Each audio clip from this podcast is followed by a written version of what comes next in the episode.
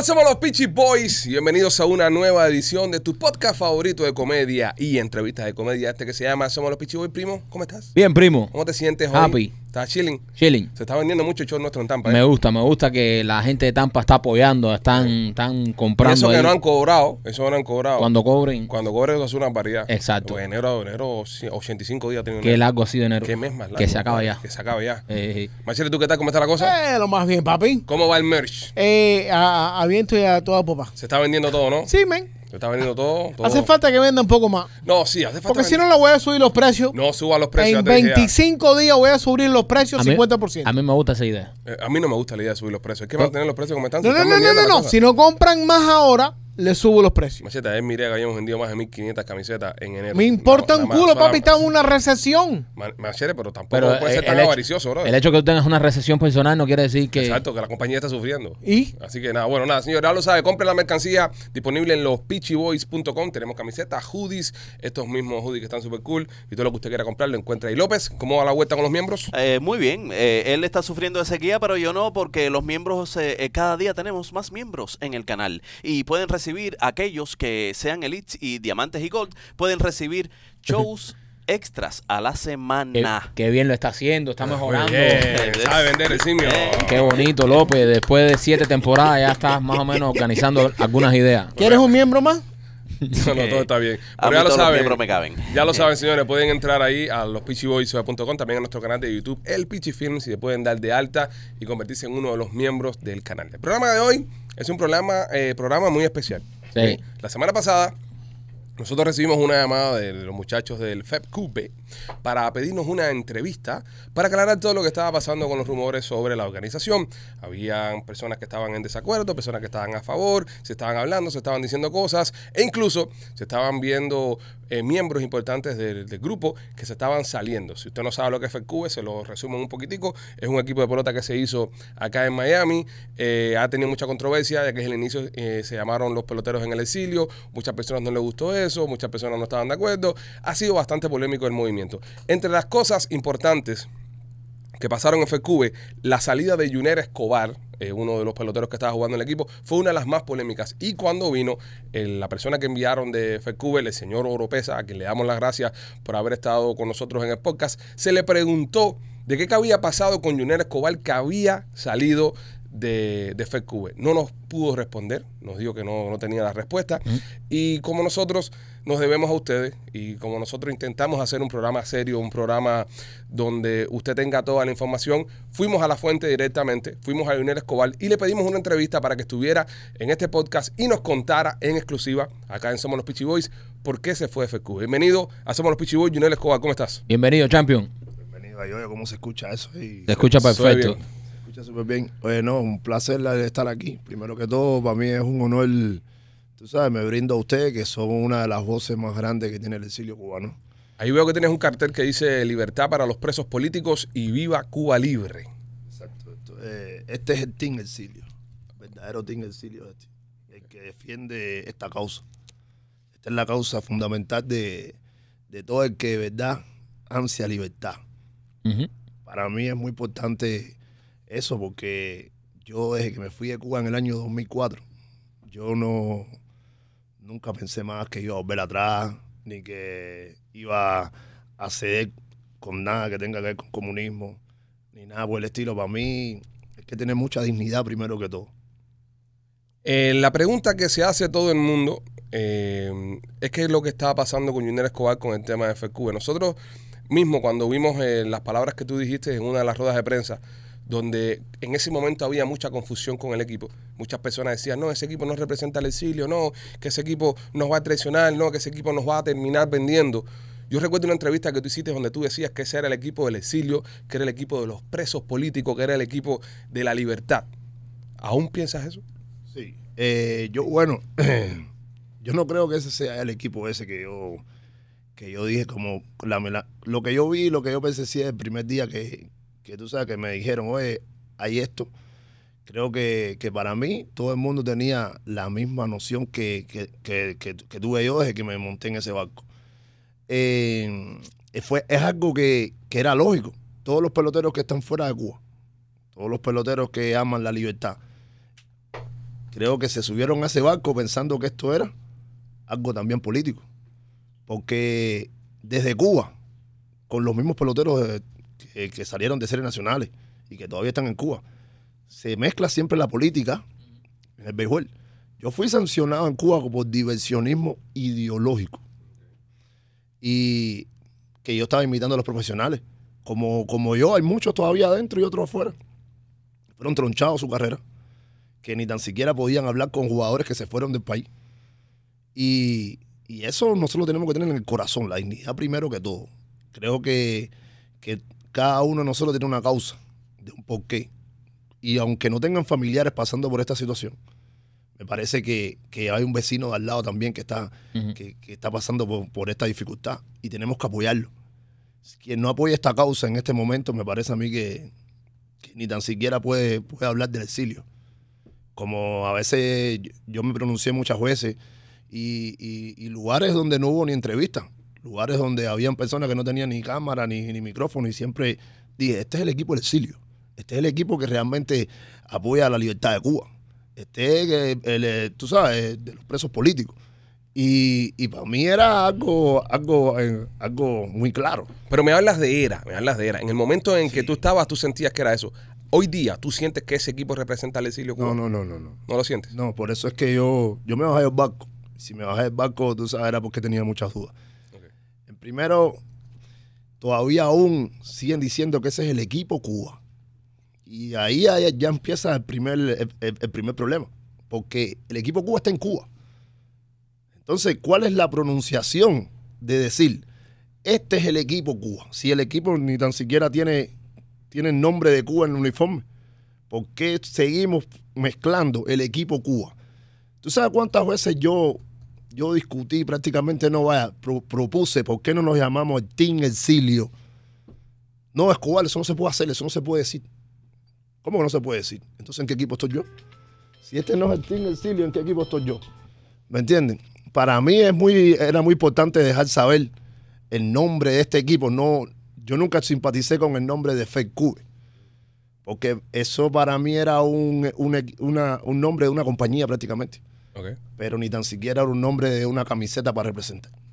Em, eh, mucho- muchas personas em, creyeron en el proyecto por las palabras tuyas, porque de verdad que tú eras el que más, eh, o sea, frontal hablabas eh, eh, en contra de la dictadura y eras el que más decías eh, ese discurso que nosotros queríamos escuchar en el exilio. Cuando tú te bajas, mucha gente obviamente se empieza a dudar mucho del equipo. ¿Qué cambió dentro del equipo que hizo que tú te bajaras? Porque muchos nos montamos por ti. Cuando escuchamos, cuando escuchábamos las palabras tuyas decíamos, esas son la gente que me representan. Pero nada más las decías tú. Mira, yo te voy a decir algo. eh, ni tan siquiera. Hay muchas cosas que tenían que ver con, partes políticas, pero habían cosas también internas que no me gustaban como, como, como estaba pasando. No había la información correcta, yo no la tenía nunca.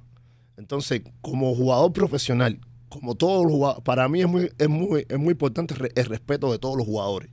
¿Por qué? Porque cuando yo llegué a la Grandes Ligas, por ejemplo, yo llegué con 23 años. Habían peloteros de 45 años jugando. Y cada pelotero ayudaba a otro pelotero en una información. Oye, déjame hacerte una pregunta. ¿Cómo, cómo, cómo, cómo nos vamos para la guagua? Oye, ¿cómo es el hotel? Oye, ¿cómo es esto? Es como el otro. Entonces, yo quería saber quién, quién era el dueño de este proyecto. El dueño del proyecto. ¿Quién es el dueño? Este presidente, el vicepresidente, el manager, el general manager. Pero todavía no se me ha hablado quién es el dueño del proyecto. No lo sabes todavía. A, a- no. a día de hoy no lo sabes. no, es que eso es una de las razones que me, tiene, me tenía a mí molesto. ¿Por qué? Sí, estábamos hablando de ir a Colombia a jugar un evento, pero yo estaba preguntando en qué hotel me voy a quedar yo. Nadie me podía responder en qué hotel yo me iba a quedar. Eh, ven acá, la visa, ¿quién, ¿quién necesita visa en este equipo? Yo no, yo soy ciudadano americano. Pero había muchachos ahí que todavía tenían ido 20 años y estaban confundidos. Entonces me preguntaban a mí, oye, ¿cómo es esto la visa? ¿Cómo es esto? Entonces yo empiezo a dudar cuando nadie me da una información, cuando, cuando, cuando las cosas no, no se están llevando a cabo. Un calendario que me está diciendo que la patria os contempla orgulloso. ¿Cómo un calendario ese está diciendo que la patria os contempla orgulloso? Esto, et- esto tiene que ver algo con, con gente de más allá o no sé, es que me, me sentí como al mismo tiempo también un equipo profesional tiene que tener un uniforme. El uniforme no existía. Porque sí, estamos hablando, puede ser que Yotuel, que el otro, pero antes de Yotuel ustedes fueron ahí y no había un pullover, no había una gorra. Y no podemos justificar que era un mes que esto se sabía. Porque yo estoy oyendo este proyecto ya de tres, cuatro meses atrás antes que empezara el año.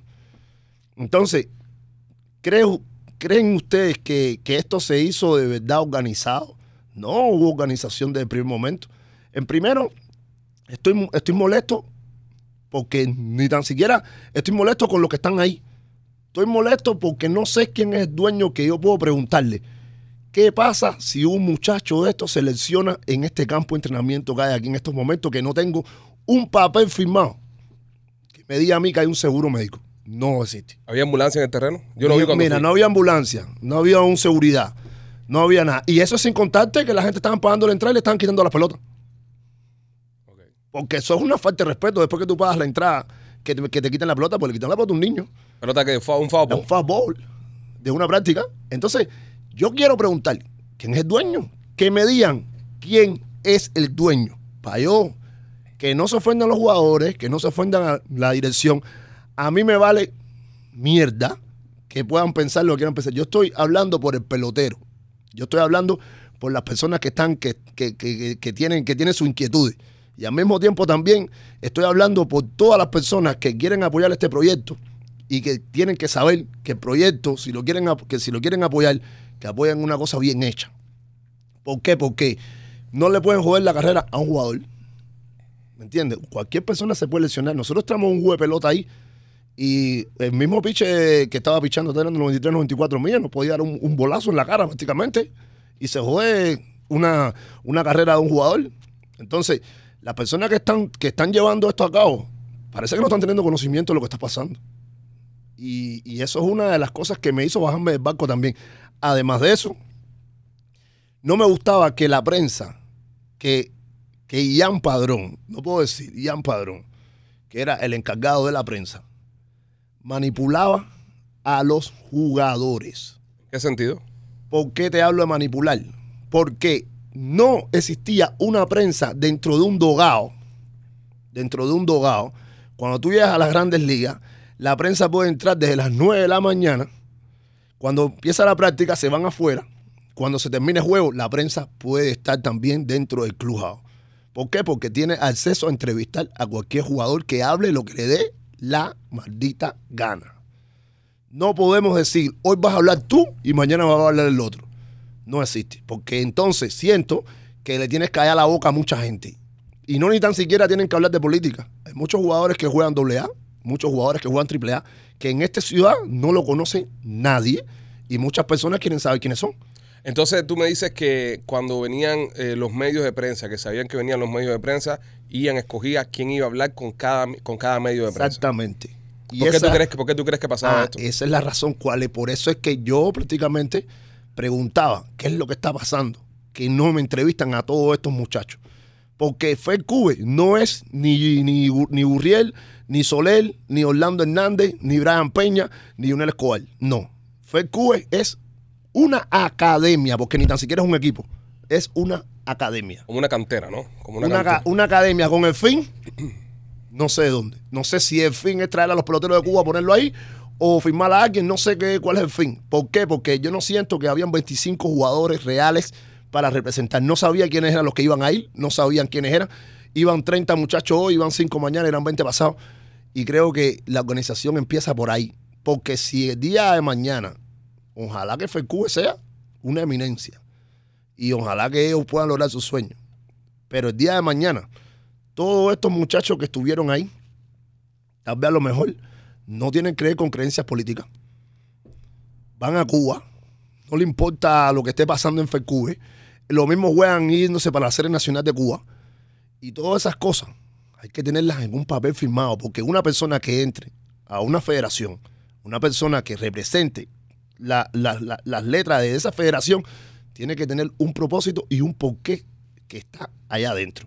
¿Por qué? Porque cualquier una, una- un limón, una, una papa podrida, en un momento determinado, puede dañar, tú sabes, una, una federación como esta. Y esa es una de las confusiones que tengo yo. O tu salida, para entender un poco entonces, en, en realidad entonces, ¿por qué tú te terminas saliendo de, Yo me, del equipo? yo me termino saliendo también porque yo siento que cada vez que estoy tratando de hablar políticamente, cada vez que yo veo en la línea, en la línea, cuando todos los jugadores van a la línea, siempre están los coaches hablando, los, los managers o los gerentes o whatever, que esto no es política. Y a mí me molesta mucho la hipocresía. Yo no soy hipócrita. Por eso le estoy dando la cara a usted aquí. Yo no soy hipócrita. ¿Por qué no soy hipócrita? Porque tú no me puedes decir a mí, no, porque yo me cago en no sé quién. Y cuando te ponen la cámara para que tú lo digas, tú no lo quieres decir. Entonces, eh, eh, en FedCube eh, le decían de cierta manera que no hablaran de política. Sí, esto no es política. Esto no es política. Esto no es entonces, política. entonces, ¿qué cosa es si está diciendo que es el Exacto. equipo del exilio? Entonces no me gustó, como me, me dicen a mí, que tenemos una en, en el uniforme un símbolo que se llama patria y vida. Ese símbolo tú lo recogiste para buscar el apoyo político, pero ni tan siquiera fue un político ahí, ni tan siquiera fue un- una persona política, un alcalde, un wherever you want. No fue nadie apoyarte nunca. Y tan siquiera el FIU te quiso dar el terreno a ti para que tú entrenaras. Y, tú, y ahí se dijo que sí, ni tan siquiera. La única persona que, que creyó en ustedes fue el North Miami North Campus. Y tan siquiera ahora tuvieron la oportunidad de jugar el segundo juego ahí. En, en agradecimiento a ellos. Que fueron las únicas personas que realmente te dieron el apoyo cuando tú lo necesitaste. Entonces, no es política. Entonces, ¿por qué pusiste tu patria y vida? ¿Por qué llamaste a la comunidad? ¿Por qué dice que esto es de los cubanos libres? No, esto es de los cubanos, entonces de cubano, no de los cubanos libres. Mencionas el tema de Patria y Vida. Eh, ¿Sabes algo de lo que pasó con Yotuel? ¿Sabes por qué se termina saliendo Yotuel del Yo, proyecto? yo, yo estuve molesto con Yotuel, muy molesto. Yotuel me llamó por teléfono. Oye, mira, me, a mí me pasó esto, me pasó esto, me pasó esto. Yo no estoy contento con la respuesta que él me dio, ni nada por el estilo, porque tú no puedes tener a una persona que haciendo traje pelotero, haciendo gorra, haciendo, tú sabes, o el- tu, tu uniforme y el, el día de juego, tú ni tan siquiera tienes días que, lo, que, que el equipo juegue así. No, tuvimos que buscar un pullover sin, sin, Sin número, sin nada. número, sin nada. Y para mí eso fue algo bien feo. Porque Sin gorra jugaron también ese día. Sin gorra. Yo me tuve que, que poner una gorra de los, de los, de los indios de Cleveland, que ni tan siquiera había jugado ahí. Entonces, tú sabes, y sabiendo que iba a ser un show mediático cuando, cuando, cuando eso se transmitiera para Cuba. Entonces, tú sabes, te, te- te enfocaste en, en la parte de tu patria y vida, pero si de verdad queríamos darle un golpe de verdad a esa dictadura, era muy bonito ponerse el patria y vida ahí para que todo el mundo lo pudiera ver, pero él no los quitó. Y yo dije que era patria y pinga. So sorry. No, no, sí, sí. Aquí es Este es patria y pinga. Esto no es patria y vida. Así, sí, así lo dije. ¿Por qué? Porque para mí es muy importante saber que ese significado trabaja con la libertad de Cuba.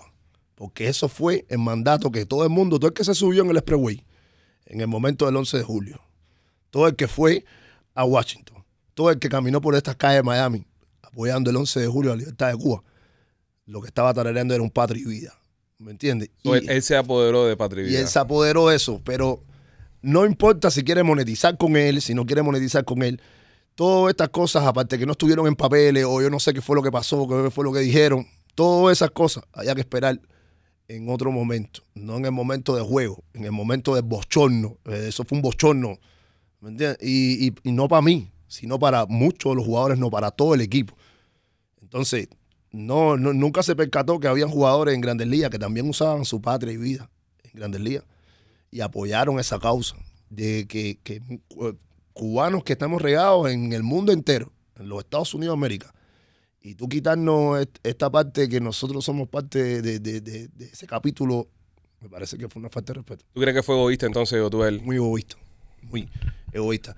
Y decirte la verdad, mira, eh, todo esto empezó con un show mediático por Alejo Tabla, ¿verdad?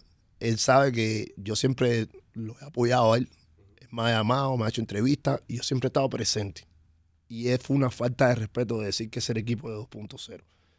El, el Team ACR 2.0. El Team ACR 2.0. ¿Cómo te sentiste tú cuando viste, por ejemplo, Otaola hablando del equipo y, y, y- y diciendo las cosas que decía sobre ustedes, que iban a terminar siendo el, tal vez el Team ACR 2.0? ¿Cómo se sintieron ustedes dentro del equipo y los demás compañeros tuyos del Él me, él me escribió a mí primero. Yo estaba en el batting cage y él me empieza a escribir.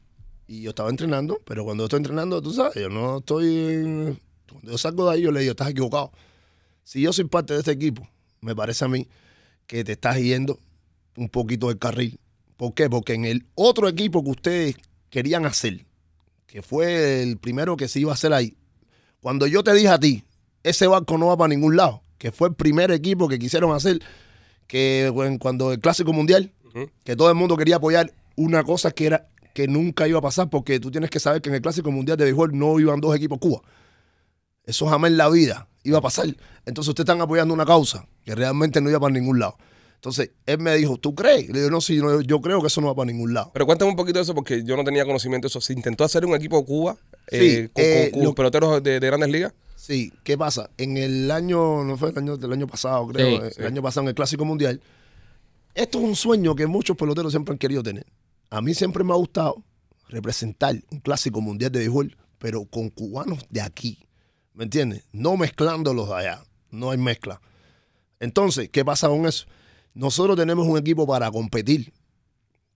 Tú sabes, están los Chapman, están los, los Gurrieles, están los, los tú sabes, los, los Álvarez, No, hasta, hasta Yasmani Grandal, por todo ejemplo, el mundo, cubano, todo el mundo. Y ¿no? hay muchos cubanos que ni tan siquiera se conocen como cubanos, pero son de padres cubanos. Exacto. Alonso Entonces, es uno de ellos, ¿verdad? Exacto, John del Alonso, etcétera. ¿Y qué pasa con eso? Que ellos quisieron hacer ese equipo y ahí es donde sale la idea de Mario Fernández. Mario Fernández es una persona que yo no conocía de ningún lado. Cuando él sale con la idea, él va al negocio mío y me dice, oye, Yunes, mira, tú sabes, tú eres un pelotero veterano, que tú crees de esto, ah. Y yo le dije, yo no comparto con esa idea porque ahí hay muchos policías allá adentro. ¿Por qué? Porque él no sabía dónde se estaba metiendo. Entonces, que, tú querías que tú querías hacer el, el equipo ese, está bien, pero para tú llegar allá arriba, había mucha gente que pudieron, que podían hablar, que no tenían los huevos para poder hablar de verdad como tenían que hablar, y, es- y esa, y esa gente no eran parte del combo de ellos.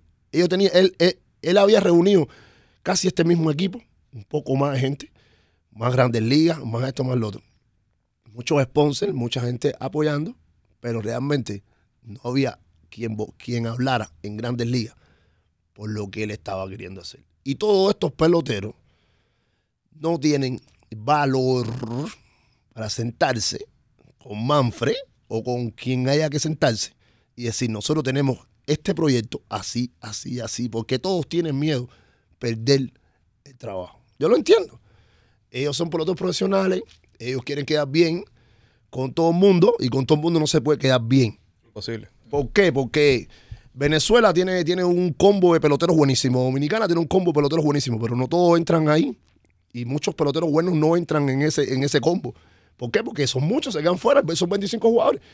Entonces Cuba estaba poniendo la fuerza que iba a jugar en la sede en Japón o no sé qué lado, y ellos querían poner una sede para llenarle más limpar aquí. Entonces, eso es imposible, se iba a poder hacer. Y ellos crea- crearon un equipo que se metieron en un concepto, hicieron todo, pero yo no fui convocado a ese equipo, pero sí sabía lo que estaba pasando. Muchos sponsors y muchas cosas. Al final ni, ni fueron a entrenar. Ahora pasa esto mismo. Quieren hacer esto mismo, pero los únicos que cambian son eh, Mario, el abogado Pisa y otro, yo no sé quién es el otro más. ¿Me entiendes? Pero todo esto sigue con la misma rutina. Al final, un copyright. Entonces te, te escribo Taola, tú estás entrenando, o Taola te manda un Me- mensaje. ajá. ¿Y qué te pone Taola? Él me dice, parece mentira que tú hables de Tim Exilio, cuando realmente ahí está Gurriel. Entonces, a mí me hace sentir mal eso. ¿Por qué? Porque yo he hablado con Gurriel. Yo sí he hablado con Gurriel, lo he sentado. Si ustedes han podido conversar con Gurriel, ustedes saben, Gurriel es una, es una maravillosa persona. Ese es un muchacho que realmente nunca ha hablado. Él es un tipo que hay que sacarle las cosas para, que hable. Pero él, en confianza, me dice, mira, Yunel, si la camisa esta dice abajo comunismo, yo no estoy aquí, yo me lo hubiera puesto. Yo no tengo que decir nada de lo que la gente tenga la duda. Entonces, si la camisa dice como dice, yo me la tengo puesta, entonces ellos quieren que yo diga algo. Quien quiere que yo diga algo, que vengan a entrevistarme a mí, que me pregunten a mí, y yo lo voy a decir. Pero cuando tienen el micrófono en la mano, y tienen las cámaras, ni tan siquiera quieren hacer la pregunta. Exacto. Entonces, ¿a quién yo le voy a creer? ¿Qué, qué, qué quieren ellos que yo hable, que yo diga? Si ellos ni me preguntan. Entonces, la culpa no la tienen ni tan siquiera Gurriel. La culpa la tienen los mismos periodistas que van ahí y no tienen el valor para preguntarle. Tú que estuviste con Gurriel, tú que hablaste con Gurriel, ¿tú crees que algunos de los hermanos Gurriel sean comunistas? No, ¿Tú crees que alguno de los hermanos Gurriel esté con la dictadura de Cuba? no, ¿Tú crees que alguno de los hermanos Gurriel jugaría por un equipo de la dictadura cubana? no. Yo te lo digo, yo conozco a Yulieski desde niño. Esas fotos que salen mediáticas, ni él mismo sabe quién pudo haberla filtrado. Como él Me dice, yo no sé ni quién filtró eso, yo no sé quién hizo eso. Pero realmente yo estoy aquí con ustedes. Y si yo tengo que decir, abajo el comunismo, abajo la dictadura, ¿Y por qué no lo ha dicho? ¿quién le ha preguntado? Pero bueno, él lo ha dicho, él lo, pos- él lo ha dicho ahí, ¿dónde? en, ahí mismo con nosotros. Muchas veces lo ha dicho. Sí, sí, pero lo que pasa que mucho, lo que pasa con, con el tema de, de Urriel es que muchas personas también dicen, no lo ha dicho. Yo pienso que también, eh, si tú quieres decir algo, no tienes que esperar que te lo pregunten. Tú lo puedes decir. A ti nadie te pregunta, tú No. viniste con el cartel y nadie te preguntó, Exacto. porque, ¿sabes? Entonces eso es parte de lo que se, también, de lo, de tal vez la polémica que tiene eh, el caso de los Urriel, que puede que a distancias cortas, cuando no hay cámara, él lo dice, pero como nunca se ha expresado, a la gente le queda la duda. Después de salir todas las fotos que han salido, él, bueno, no se ha Pero expresado. déjame, déjame, déjame decirte algo. Eh, Ian Padrón es una de las personas que llamaba a los peloteros y le decía, oye, tiene entrevista. Yo, siendo el vocero del equipo, hace mucho tiempo hubiera hecho una rueda de prensa con Gurriel para que se hubiera aclarado todo este chanchullo y todo este brete y todo este chisme. Hace mucho tiempo lo hubiera sentado y le hubiera dicho, ven, Gurriel, los dos, los tres, los cuatro, los que estén aquí, vengan acá, siéntense aquí. Ustedes que son los, los- los periodistas estos, que son los que escriben, que todos los dudas que ustedes tengan, respondan a que este es el momento, para que se acabe esto. Ni tan siquiera se han sentado y han hablado, porque los, el miedo lo tienen ellos mismos. Ellos, los que están ahí, que tienen miedo. Porque yo, tú me hubieras dicho, tráeme a Gurriel para acá y pregúntame esto, tú hubieras dicho, entra para acá, para el banco, ven, Julia, echa para acá, vamos a hablar aquí. No hubiera pasado nada, bro. ¿Me entiendes? No hubiera pasado nada. Pero ¿qué es lo que pasa? Que la, gente tiene, tiene susto, bro. ¿Por qué la gente, por qué la gente Mesa por ahí y no le pregunta? ¿Y por qué la gente ve al otro, a Marquetti? ¿Por qué, por qué tú no, ahí no estaba Marquetti? ¿Por qué no, no fueron ahí los de Marquetti y ven acá? ¿Por qué ¿Tú tú, no? sabías, ¿Tú sabías lo de Marchetti? ¿O Jamás en la vida, ¿O mano. te enteraste por lo que Yo me enteré, yo, Marquetti para mí es un gran jugador. Ok. ¿Entiendes? Yo lo conozco eh, cuando estaba en Cuba. Eh, muchos consejos. Quien no conoce a Agustín Marquetti, el hombre que bajó el latinoamericano. De que si peleó, de que si. Bueno, yo creo que ni había nacido en ese momento. Pero para mí, esto es algo como.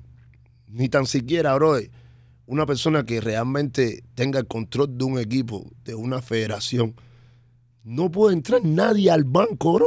Al banco. No existe en las grandes ligas. Una persona que entra al banco, bro. No existe eso. Práctica es práctica. Todo el mundo que tenga un galardón y que se ponga con el galardón en la parte de afuera, bro. Sí. Entonces, tú sabes, no. Esas son cosas que ni tan siquiera controlan los jugadores. Entonces, tú tienes que saber hasta qué punto. Por ejemplo, yo, sale una foto mía y de Marquetti. Sí, Marchetti estaba atrás de ti, entonces Otaola publica que como que te estaba enseñando a batear. Ahora yo te pregunto algo, bro. ¿Quién tiene, quién, quién tiró esa foto? No, dímelo tú, tú estabas ahí. Ojalá yo estoy loco por saber quién tiró esa foto. Esa foto, pero esa foto está interna. Ok. Esa foto fue una foto interna que quisieron mezclar el que sale diciendo abajo el comunismo, abajo la dictadura, con el que peleó en Playa Girón. Ah, so tú piensas que tú Claro. piensas que la foto fue Esa fue filtrada. y- Con- con mala intención. con mala implantó, intención. Esa, ajá, Ah, eso- ya, ya, esa ya, foto fue con mala intención, ¿me entiendes? Ok. ¿Por qué? Porque esa foto la tiene, la tiene que tener el fotógrafo del equipo. Claro. Entonces, ¿a quién se la mandó? ¿A quién se la mandó? Porque esa foto nunca ha salido, porque yo no la tengo. Yo no la tengo. Exacto. ¿Quién, quién llevó esa foto para que la pusieran en otro lugar? ¿O ¿Tú crees que había una intención de Sí. adentro del equipo de joderte de cierta 100%, manera decirlo porque tú eras el que sí, más duro 100%, pichaba? 100%, 100%. Eso Entonces, yo... Se sabía que podía, 100%. que podía explotar por algún lado lo de Marchetti, que te digo. No, es que yo me enteré de esa foto cuando yo vi que yo la foto esa con Marquetti y ahí, que ah, con tanta foto, con tanta Marquetti siempre estuvo ahí. ¿Qué, qué hace? con- Eso para mí fue un impacto porque yo dije, ah, pero esta gente están confabulados aquí entonces. Aquí hay cosas que están confabuladas. Eso te hicieron una cama, ¿tú Sí, crees? me hicieron una, una piñita de esa hoja, pero una piñita hoja por atrás, porque al final de la jornada ellos saben que yo soy un, pu- un punto incómodo. Yo soy Sí. un punto incómodo. Sí. Y, y no aquí en FECUBE, no, no, no. Toda mi carrera entera siempre he sido un pelotero mediático. Esto de que dicen las cosas a su manera, que no le importa nada, sin pelo en la lengua, ¿sabes? Entonces, ¿Tú Y te piensas que a ti no te podían controlar de cierta es manera? que no existía. En No, Grandes eh. Ligas, 11 años, jamás en la vida me han controlado, bro. Mira, yo soy una persona que yo tengo talento. Yo siempre lo he dicho, a mí no me ayudó nadie para llegar aquí. Yo no vine aquí a ver a nadie, yo vine para que me vieran a mí. Entonces, yo no tengo un pelotero todavía, un pelotero que me dijo a mí, cuando yo llegué a este país, ven que te voy a ayudar. Uno, no existe. Un pelotero, no existe. El que me ayudó a mí, está muerto ¿Quién, quién fue? que fue Casanova, que fue el entrenador que me entrenó a mí ese momento.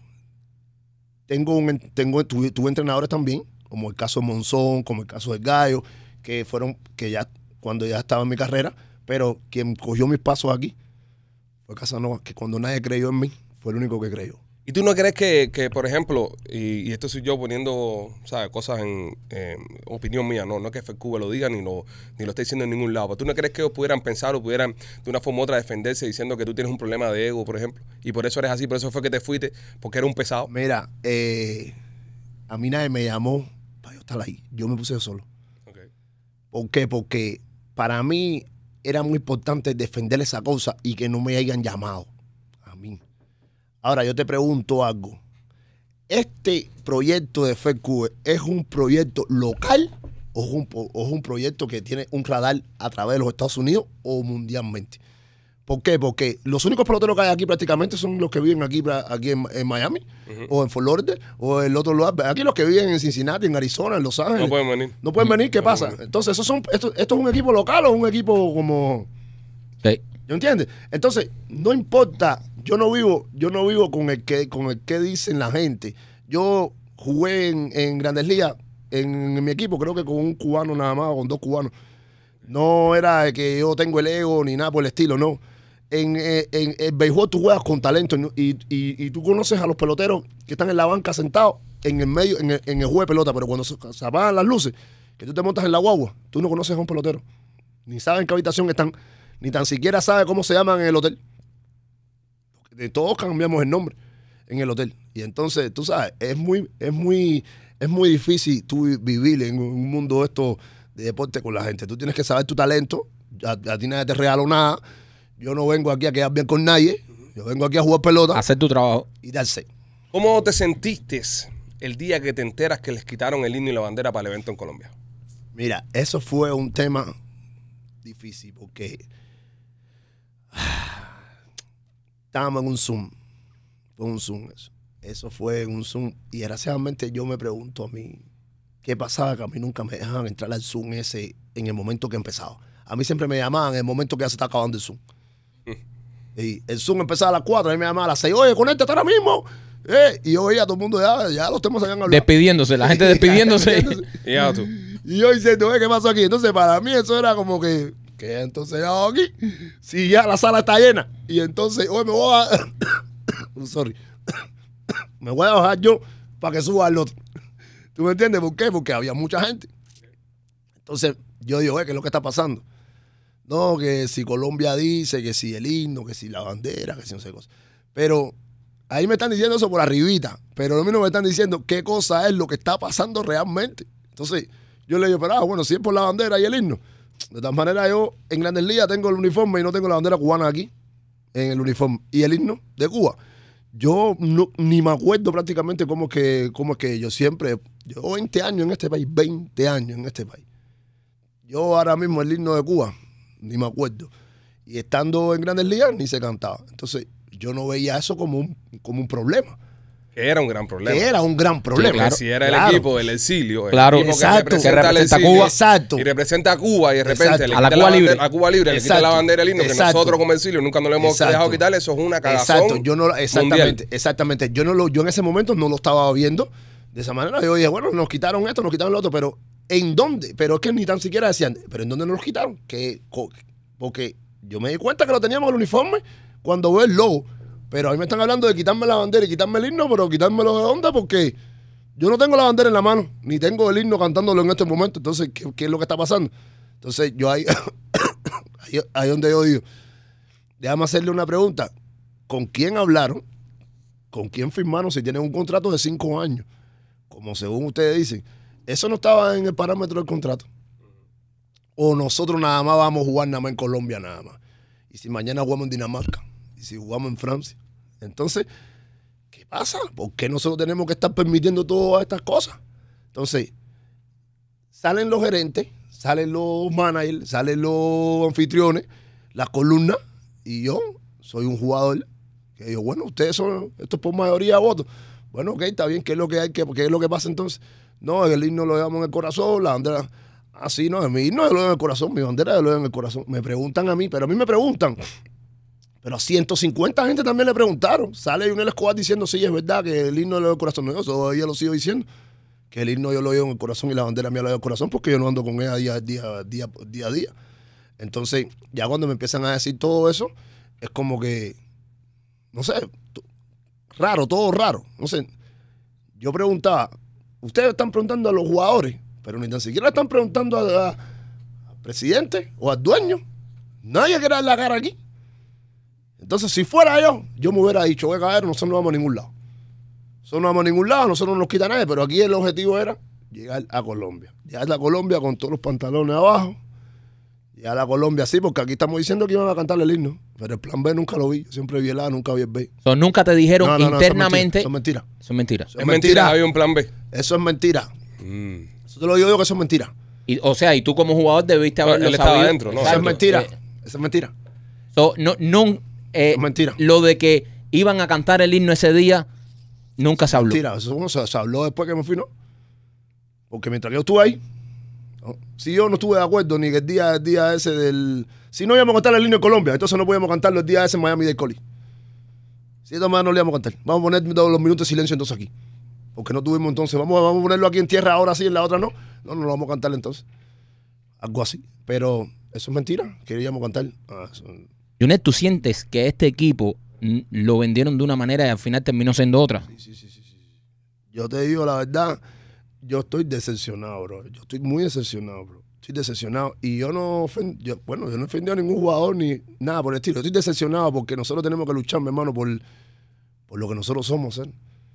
Nosotros somos de verdad cubanos libres, ¿eh? Nosotros no podemos estar titubeando en algo que realmente nos pertenece. Algo que nosotros salimos de Cuba con, con votado, mano. Eso nos votaron. ¿Tú sabes cuánta gente murieron allá abajo, mi hermano? ¿Y cuánta gente está muriendo viniendo para acá? Y tú puedes jugar un poco con una pelota y un bate, estamos- todos nosotros estamos con la guardia. No, bro, no, no, no, no, no, no.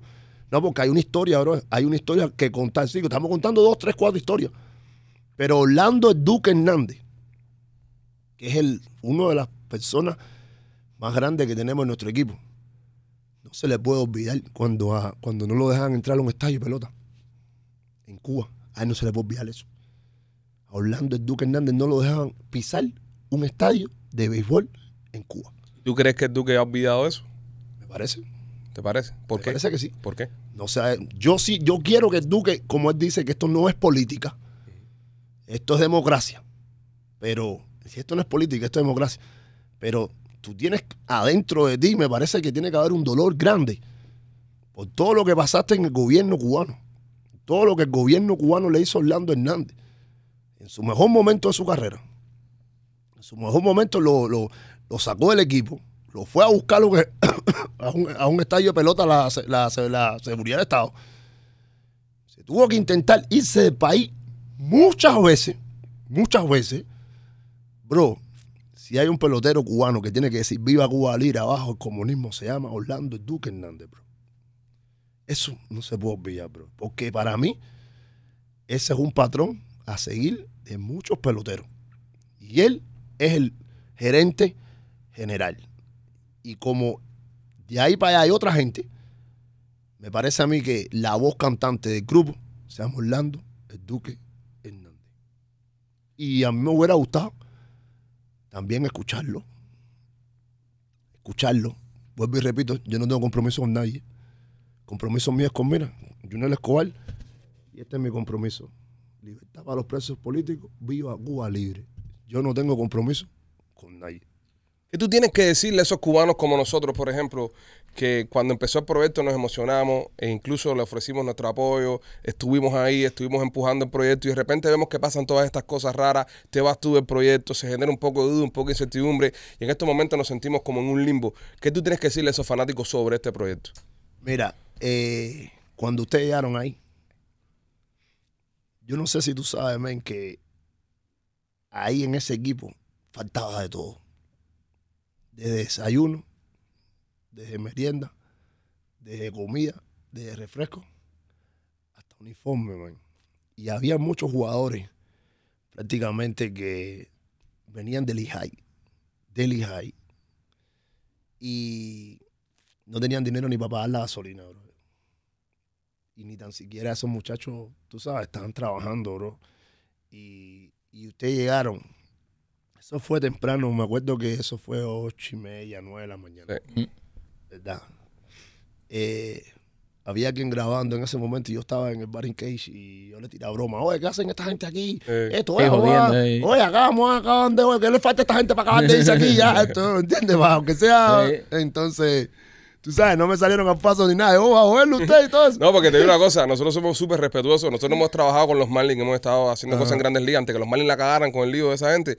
Y nosotros habíamos trabajado con MLB también con peloteros y sabemos lo que tú estás explicando, que cuando está la prensa ahí, los peloteros tienen que tener su espacio, tienen que tener su momento. Entonces, yo vi que tú estabas metido adentro del juego y este tipo viene a entrenar aquí, tenemos que irnos echando. No, no, no, no, yo estaba tratando de provocarlo a ver, a ver, qué, a ver cuál es la emoción. Entonces, tú sabes, eh, yo siento, men, que allá adentro hay muchos muchachos buscando un sueño.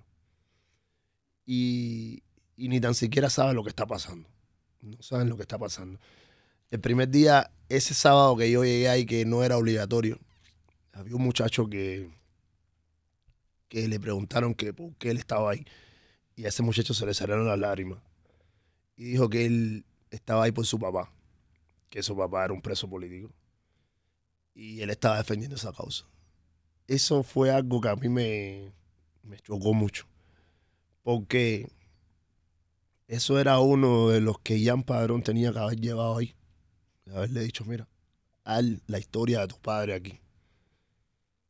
Para que la gente sepa que ni tan siquiera se puede jugar a una persona. Esto es un equipo, esto no es un equipo ni tan siquiera un pelotero, estos son 25 y más. Entonces, ese mensaje que tenía que haber llegado, como ese, muchos más. Y el público a veces los acribilló, los jugó, los puso a, tú sabes, en tela de juicio. Y la verdad, quien está enfocando esto, no lo, no lo enfocó de la manera correcta. Es que el público juzga, Junel, por lo que ve. Y lo que se vio para afuera es precisamente un tipo como tú que decía lo que decías, se sale y no se vio más nada como tú. Exacto. No se vio más, o sea, así de esa manera, con esa intensidad que tú lo decías. A mí a todo el que me cuestionó, a todo el que me cuestionó, incluyendo a, a Otaola, que tenemos una muy buena relación, él me escribió, me preguntó, me decía, ¿qué hacen ustedes metidos ahí? Él no entendía cómo nosotros los Pitchy Boys estábamos metidos ahí, con todas las dudas que él tiene, ¿no? Y a todo el mundo le mandé tu video. Le dije, si hay un lugar que una persona esté diciendo las palabras que está diciendo Junior Escobar, yo voy a estar ahí. Si el día de mañana esa gente se viran, esa gente me traicionan, esa gente eh, terminan siendo eh, eh, un caballo de Troya, bueno, Sí, te traicionamos. me traicionaron. Pero yo en este momento no puedo, y eso soy yo, nosotros, ¿no? Yo no puedo darle la espalda a un tipo, por ejemplo, como tú, que en este momento estabas diciendo eso. Mira, te digo algo. eh, yo, yo, yo ni tan siquiera iba a estar en ese, en ese evento. Yo estaba en mi negocio. Yo tengo mi, mejor amigo en, en el juego, prácticamente, para no en el juego, sino en la vida, se llama Brian Peña. Es manager. Exacto. Eh, él siempre me hablaba de este proyecto, pero también lo involucraron en el otro proyecto. Entonces, ya él estaba en un proyecto, en whatever proyecto, ya en este, en el otro, mañana se hace el otro, el otro y whatever. Entonces, él va a mi negocio con el hermano de rentería, con Mandillane también, y ellos empiezan a hablar de eso. Y en ese momento yo le digo, mira, cuando ustedes tengan ot- otra rueda de prensa, vayan a mi, vengan aquí a mi negocio y háganlo. Esto es un lugar de, de amor al béisbol. Que la gente sepa, tú sabes, dónde están, no en la carreta, ni en el Versailles, ni nada de esa historia. Vengan aquí. Entonces me empiezan a explicar esto, lo otro. En ese momento yo no estaba ni tan siquiera puesto para ese evento y nada, solamente brindándole el conocimiento y tratando de que ellos, tú sabes, cogieran un camino correcto. A medida que va pasando el tiempo, yo, yo siempre me comunicaba con él oye, cómo va el proyecto, cómo esto, cómo lo otro, lo veía en ruedas de prensa. Resultó ser que un día me llama a mí como a las 11 de la noche, un 22 de diciembre. Eso fue El, no, eso fue el 8 de diciembre. Ajá, el 8 de diciembre. Y él me dice a mí, oye, necesito un tercera base, bro. Yo le digo, coño, Brian, ¿cómo así? Si necesito un tercera base y yo quiero que seas tú, bro. Yo le digo, oye, tú sabes que yo no estoy ahora mismo, tú sabes, hace mucho tiempo no lo hago ni nada por el estilo, pero si se llama de, si se llama que hay que hacerlo, bro, los hombres guapos no preguntan cuántos son ni pa- sino para dónde vamos. Entonces, yo le digo, bueno, hacer si, si tienes miedo a morir, entonces no, no nazca. Vamos, vamos a hacerlo. Y empiezo a entrenar, busco a mi entrenador, oye, ¿cómo tú, cómo ves esto? Voy a ponerme a practicar, esto va, empiezo a poner en shape. Pero le digo, no quiero que digas nada, porque en un momento determinado, si yo me siento mal, si yo a lo mejor el cuerpo no me reacciona en un momento determinado, no quiero quedar mal contigo. Entonces, déjame, dame dos semanas más, yo me voy a preparar esto. lo. A medida que ya yo me estoy preparando, ya me estoy embullando. Pero ni él tan siquiera tenía la fe de que yo iba a ir a ready ahí. ¿Entiendes? Y muchas veces yo sentí como que me querían bajar de ese barco. Como que tal vez habían dado tu nombre por haber dicho, este no. Este no. Ya. ¿Me entiendes?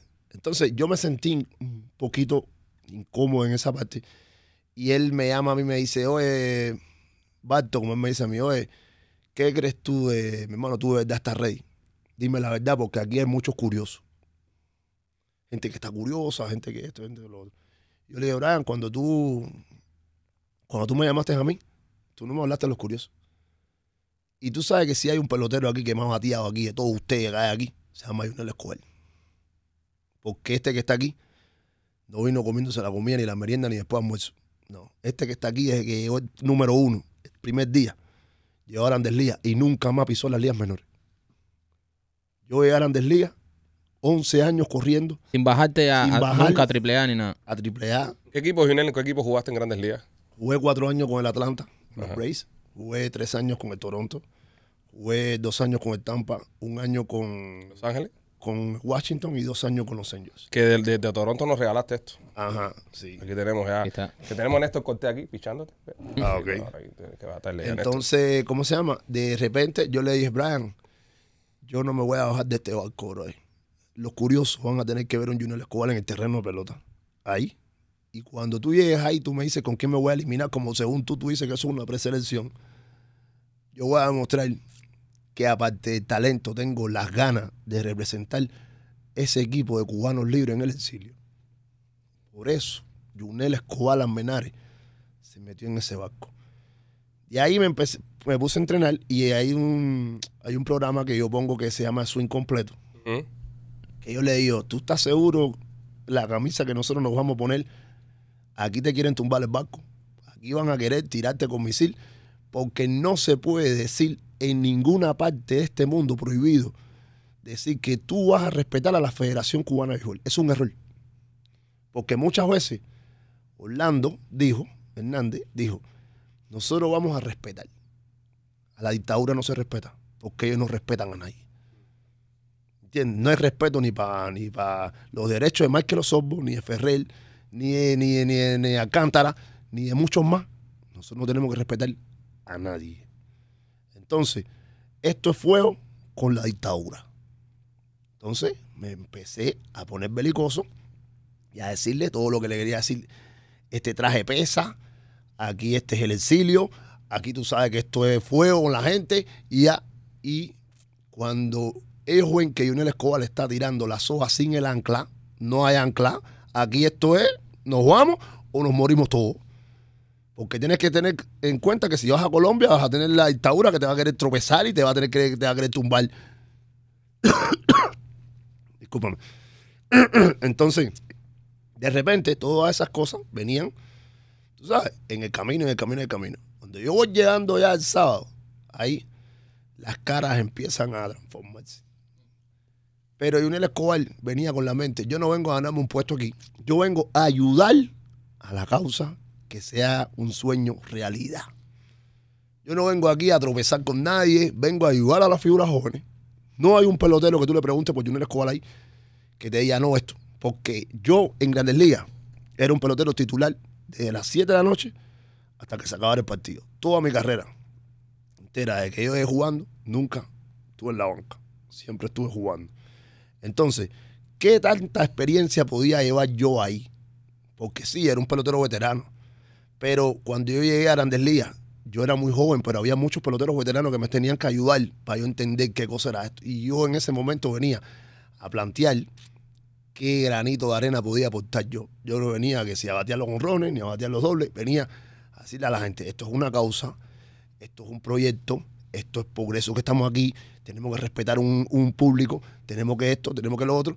¿Por qué? Porque nosotros nos llamamos el FQE, pero nosotros atrás de todo esto viene esto, esto, esto, esto. Entonces no, no, no, no cabe entonces que te llamen egocéntrico entonces. No existe. Porque No existe. lo que me estás planteando es, Es como- todo lo contrario. Es un capitán. Es un Eso- capitán. Lo que tú estás fue- planteando es ser un capitán dentro Eso del equipo. fue lo que yo llegué ahí y todos hicieron así. Tácata. Y yo tapé la boca porque no había un pelotero.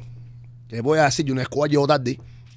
A las 9 de la mañana empezaba esa práctica. Yo estaba a las 8 y cuarto. Jamás la vi en mi carrera entera. Te tengo que- y te tengo que decir una cosa, y lo comentaste ahorita el día que te vimos. El día que te vimos, yo te vi enfocado en la pincha, que yo le dije a este, no, no, no me tengo cuaco, ahora está ahí haciendo swing ahí, no.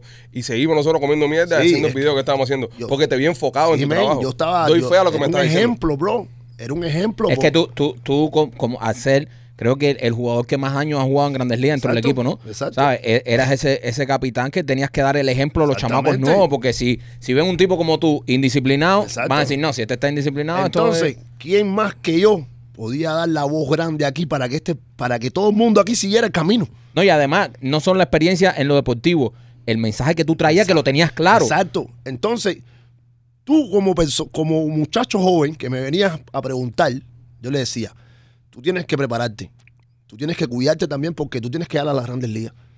¿Me entiendes? Esto no es llegar, esto es mantenerse. Aquí tú tienes que correr, tienes que esto, tienes que lo otro. Pero allá afuera hay, un, hay, un, hay una cantidad de fanáticos que están pidiendo libertad. Hay una pila de fanáticos que te vienen a apoyar a ti que ni te conocen. Y hoy, esto es un sello que vamos a poner nosotros aquí en esta ciudad de Miami para el mundo entero. Caminando hacia adelante, ¿tú piensas de que el proyecto de FQ necesita tener más, eso más presente dentro de su fila? El mensaje de la 100%. libertad. Mira, número uno, no, no siento que, es- que se llamaron a los peloteros correctos. ¿Quién faltó?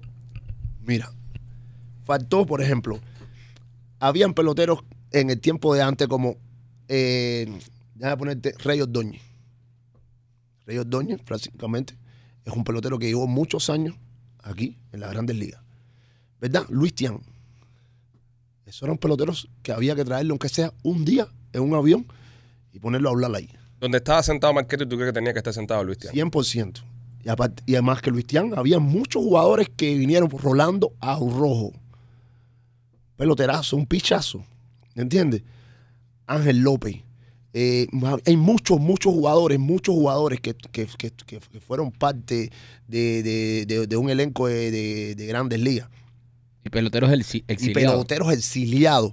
Que si esto era una federación, no, y, y habían tantos muchachos jóvenes, a esas mismas personas tenía que traer los, los veteranos que iniciaron todo esto. Porque entonces, ¿esto qué cosa? ¿Es un convito que me gusta a mí? Eh, ¿Que me cae bien a mí? ¿O esto es qué cosa? Porque si yo soy el dueño, yo soy el manager y yo soy todo esto. No, Yunel Escobar es un tipo que aquí hay que tener una sola bandera. Aquí no hay dos banderas, ni un titubeo, ni nada de eso. Eso no existe. ¿Me entienden? Si yo soy el, dueño del banco, eso no existe. ¿Por qué? Porque primero que todo tenemos que hacer reflexionar a todos estos muchachos jóvenes, porque yo ya yo no nací, yo quise jugar Grandes Ligas, ¿no? Yo tuve que ver a los, a los Linares, yo tuve que ver a todo el mundo jugar para ver yo cómo, tú sabes, cómo es que se hacía. Entonces, ¿qué, qué parte de la historia a ti se te está yendo? Sí, es un capítulo de béisbol, pero también tenemos que hacer un capítulo de historia para que la gente entienda qué cosa es todo esto. Exacto. ¿Entiendes? Todo ¿De- esto se le está yendo. ¿De dónde viene todo ¿De y, dónde y- y viene qué nos ha hecho esto? llegar hasta aquí? ¿Dónde viene todo esto? Si hay que poner una guagua a entrar a un museo para que la gente sepa y entienda, bro, se hace. Un museo, ¿qué, qué, qué- qué- qué es el exilio? ¿Qué es la libertad? ¿Qué, qué es esto? Eso son dos, dos horas, hay que cogerla, bro. Entonces, tenemos que entender que es un camino a seguir y un camino que no se nos puede olvidar. Porque yo sí no puedo perdonar mañana que me digan a mí que Tony Castro está atrás de todo esto. Porque esto... ¿Tú crees que está Tony Castro No, atrás yo todo no sé, yo no, lo, yo no sé, pero yo quiero saber quién es el dueño. ¿Por So, qué? No es el dueño. Tú no sabes quién es el dueño. Yo estoy loco por saber quién es el dueño. pero So, tú, no, tú no puedes confirmar que Tony no esté detrás de esto. No, yo no puedo confirmarlo porque yo no sé. Ok. ¿Me entiendes? Pero yo sí te digo algo. Tiene que haber alguien adentro de, de la- de infiltrado. Sí, sí, sí, sí, tiene que haberlo. So, ¿Tú crees que hay alguien No, pero infiltrado? aquí la foto mía, ¿para qué, qué pasó con mi foto? ¿Qué Mm. hacía la foto mía rondando por los lugares con Marquetti? Yo no tengo en el contra de Marquetti, te digo la verdad, no tengo nada que ver. Marquetti es tremendo pelotero. Pero, mi hermano, todo esto se hace con doble intención. Mm. ¿Me entiendes? Y otra cosa, yo estoy seguro que mucha gente no estaba contento. Y mucha gente no está contento porque yo estoy aquí hoy. A mí no me importa, no fucking que a mí no me importa. Yo no vengo a quedar bien con nadie. Yo vengo a quedar bien con mi corazón. Yo vengo a quedar bien con mi exilio. Porque el día que yo haga un equipo, de verdad, se llama el Team Exilio, de verdad. Aquí los peloteros no van a hacernos. Los peloteros tienen que pasar por un filtro, aquí, político, un filtro con una verdadera historia. No que tenga que ver nada con un convenio comunismo, ni que tenga que ver con lazo con la dictadura. No. ¿En ese equipo que tú harías jugarían los hermanos Juriel? En ese equipo, Sí. sí, antes de hacer, antes tiene que hacer una rueda de prensa. Tiene que hacerme una rueda de prensa. Tiene que decir las cosas, tú sabes, que la gente quiere escuchar. Y en ese momento. no lo que la gente quiere escuchar. Bueno, lo no que la gente, exacto, I'm sorry, que la gente quiere escuchar, no que la gente tal vez a lo mejor tenga sus dudas. Pero Ajá. aún así todavía tendríamos que pasar por votaciones. A ver si la gente está de acuerdo o no. ¿Entiendes? ¿Por qué? Porque Eso en el caso que te llames un equipo del exilio, que es, que es muy grande. Yo se lo exacto, exacto. El equi- es un equipo de Tú exilio. te puedes llamar el equipo Los El Amigos de Escobar. Los amigos, Y ahí tú me- no hay que- Pero problema, cuando claro, tú usas entiendo. exilio, Eh, ya ahí va palabra demasiado grande, grande para llenar. demasiado una grande. demasiado grande para llenar, ¿me que entiendes? una, pa- un- una palabra que no puede tener titubeos. Exactamente. Una no, palabra que tiene que ser como tú lo hacías. Exacto. Como lo estás haciendo ahora. Exacto. ¿Entiendes? Entonces, esto, esto es lo que pasa. Y, y cuando, cuando nos explica alguien como tú, con, con su verdad, y nos explica tan eh, sinceramente, diciendo sin, sin, sin rodeos, sin No, no, nada de eso, sí, como, co- mira esto que tú nos acabas de decir. ¿Quién es el dueño de ese equipo? ¿Quién es el dueño? Si tú me preguntas a mí, oye, ¿quién es Mandillane? No, no sé, Mandillane, ¿quién es Mandillane? Mandillane es, eh, ¿qué es? Presidente. ¿Quién es el duque? No, es el gerente. ¿Quién es Brian? No, es manager. Sí, pero ¿quién es el owner? ¿Quién es el owner? El owner, ¿quién es? Porque yo quiero saberlo. Claro. Y no me parece. Entonces, ¿quién es el que da el dinero aquí? ¿Quién es el que pone aquí los 20 pesos? ¿Quién pone 20 pesos aquí? Porque sí, mucha gente está diciendo que los productores son los que tienen que poner dinero, no nosotros venimos a jugar. Claro. Porque si nosotros somos los que ponemos el dinero, entonces hay que plantearnos todo el negocio nosotros. Equipo, el equipo de ustedes. Exactamente. Son socios. Y entonces en ese momento, entonces todo cambia. Claro. Porque entonces no es la, la fulana ni la mengana. ¿Tú crees que Ahora, el problema con, Yote fue un problema de, de billete? Por, por eso fue que se separaron. ser, puede, puede ser. Tal vez a lo mejor él lo hizo en un, en un momento determinado sabiendo. Yo tenía que saber que las camisas y las gorras se iban a vender. Yo no estaba loco. Sí, sí. Él siempre supo eso. Y que si había un 40, un 50, un 60, también todo el mundo sabía que eso era para monetizar. ¿Entiendes? Entonces, yo tuve, tuve que haber firmado eh, y haber dicho las cosas como son. Y a lo mejor ellos tampoco, por no tener dinero, a lo mejor no pudieron pagarle. Ok, ok. A mí pienso lo mismo, porque ahora mismo ellos no tenían ni las gorras. Las gorras esa ahora que ellos invirtieron, que dieron el dinero, entonces, ¿cómo iban a sacar ese dinero para pagarla a Yotuel? Si ahora mismo esas gorras hacían para y el que estaba haciendo la gorra no la puede vender, Claro. porque Yotuel dijo que no se podía. ¿Y cómo se pagaron las gorras que se hicieron? Exacto, ¿cómo se pagaron? Entonces, si no hay, ¿de dónde está sacando? Porque un pomo de agua vale dinero. ¿Me entiendes? Y son 40 gente, no, son 50, 60 y 70 personas. Un pomito de agua, tú sabes. Ya el agua antes costaba 40 kilos, ahora está costando 2 pesos. ¿Qué tú dijiste el día que te fuiste y con quién tú hablaste? ¿O tú recogiste y fuiste echando ya? No, No, no, no, yo no. Yo, en verdad, el día que yo, que yo me fui, yo me despedí de todo el mundo. Yo le dije, oye, tú sabes, es el último juego, ya no hay torneo, ya no hay nada.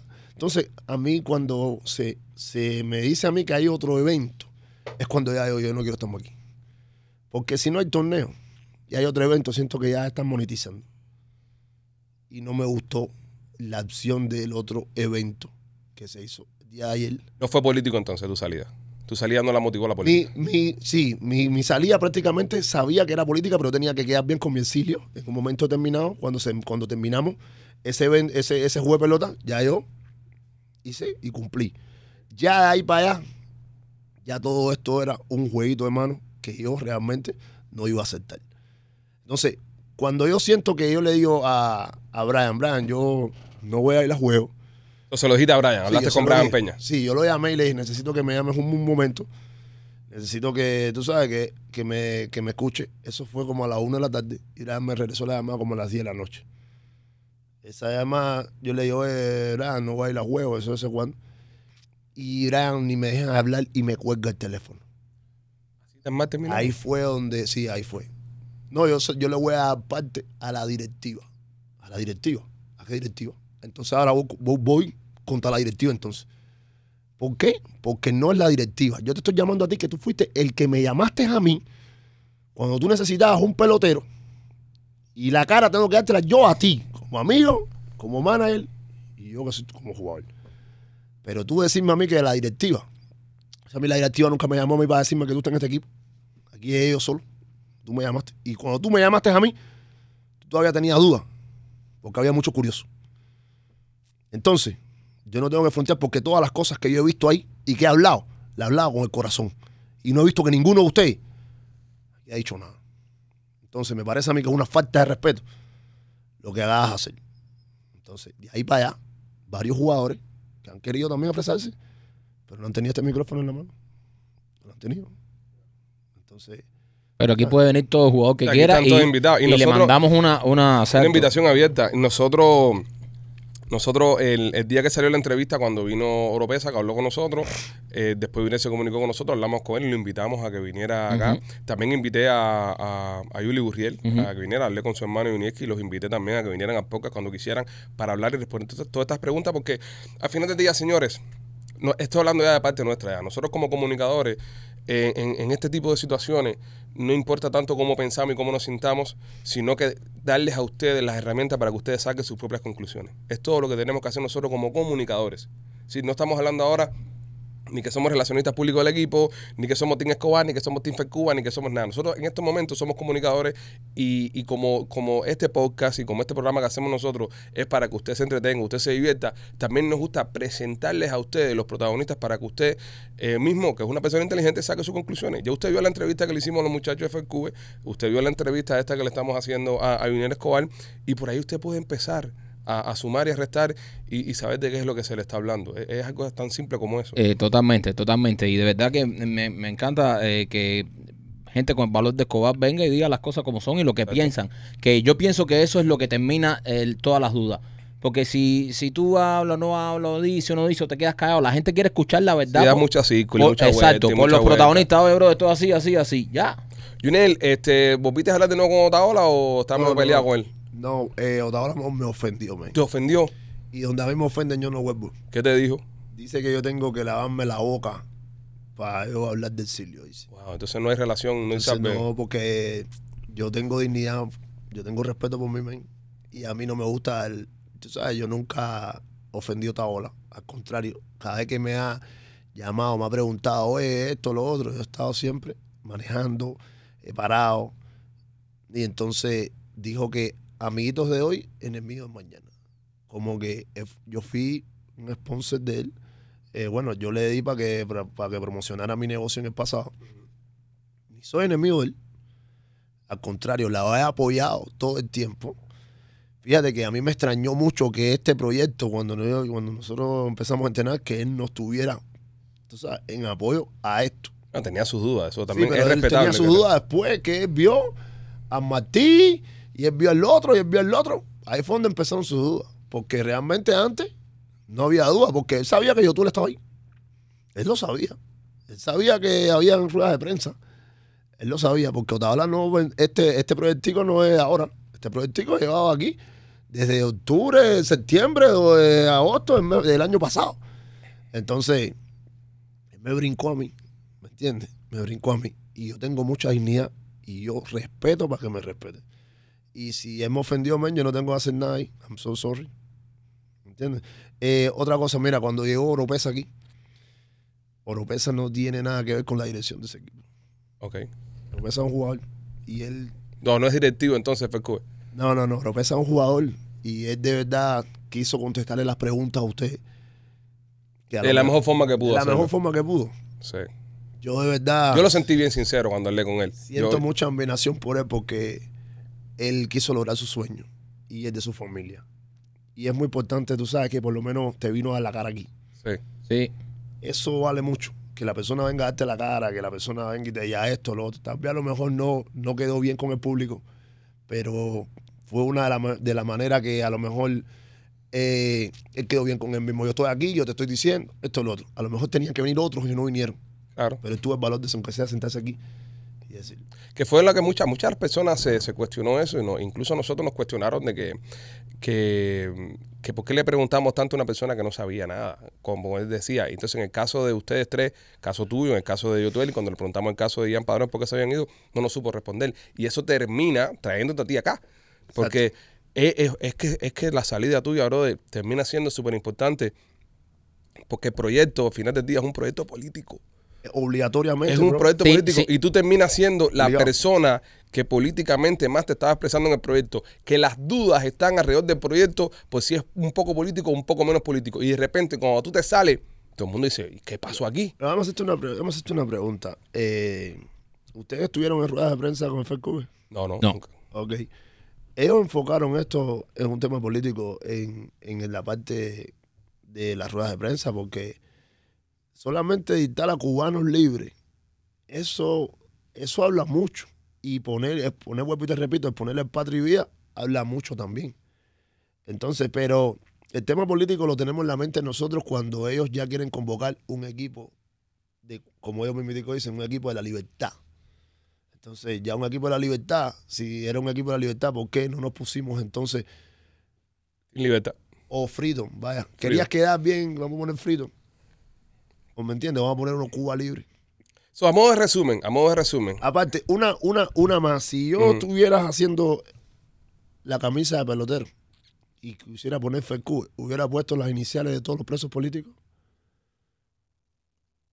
Aunque sea. O hubiera puesto cada uno de nosotros, yo me hubiera puesto Osorbo atrás, el otro se hubiera puesto Ferrer atrás, el otro se hubiera puesto. Hubiera La- sido tremenda idea.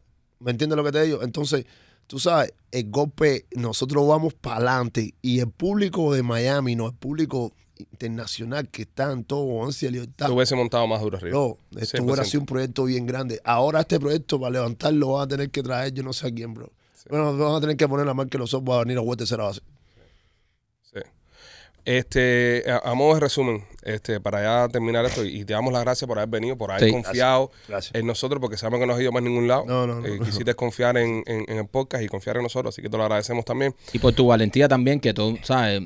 No, bro, y por Sentarte decirlo, ahí decirlo de, de verdad lo que es que sientes, no, no eh. ¿sabes? No, y por decirlo y por tu cubanía, Junior, porque te voy a decir una cosa, y es muy importante. En el caso de ustedes, los peloteros de grandes ligas, todos sabemos que ustedes han tenido carreras exitosas, que han generado millones de dólares, que les ha ido súper bien. Y es muy fácil desconectarse. Y decir, ah, es para el carajo Cuba, es para el carajo esta gente.